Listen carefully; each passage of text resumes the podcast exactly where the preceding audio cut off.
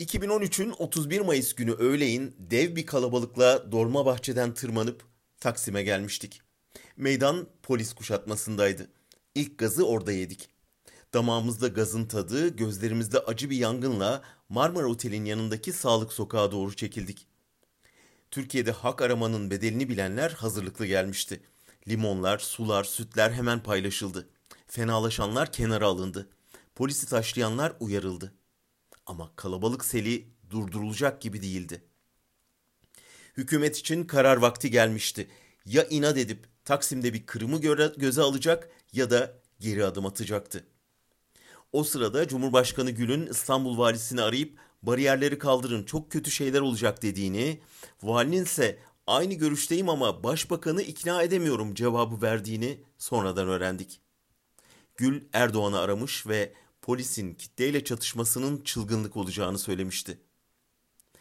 Nitekim Taksim Meydanı ile Gezi Parkı'nı ayıran merdivenlere kalkanlarıyla yerleşen polis saat tam 16'da telaşla geri çekildi. Hemen ardından günlerdir akıl almaz bir öfkeyle su ve gaz püskürten tomalar kuyruğunu kıstırıp alandan ayrıldı. Çoğu gençlerden oluşan kitle örgütlü bir halkı hiçbir güç yenemez sloganı eşliğinde alanı doldurdu.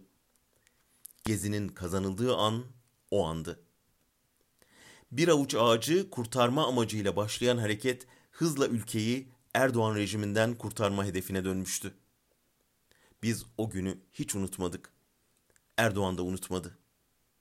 Bizim için aramızdaki yaş, köken, sınıf, görüş, cinsiyet farklılıklarının sıfırlandığı, imkansızın mümkün hale geldiği bir büyük şenlik, bir şanlı isyandı Gezi.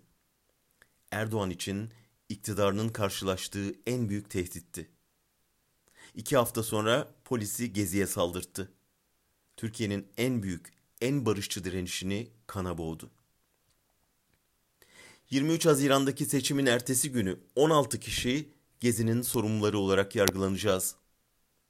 Gezi'nin sorumlusu değildik ama hepimiz Gezi'deydik. Bize umut, iktidara korku veren de o dayanışmaydı. Dileyelim Gezi duruşması bazı şeylerin hatırlanmasına vesile olsun.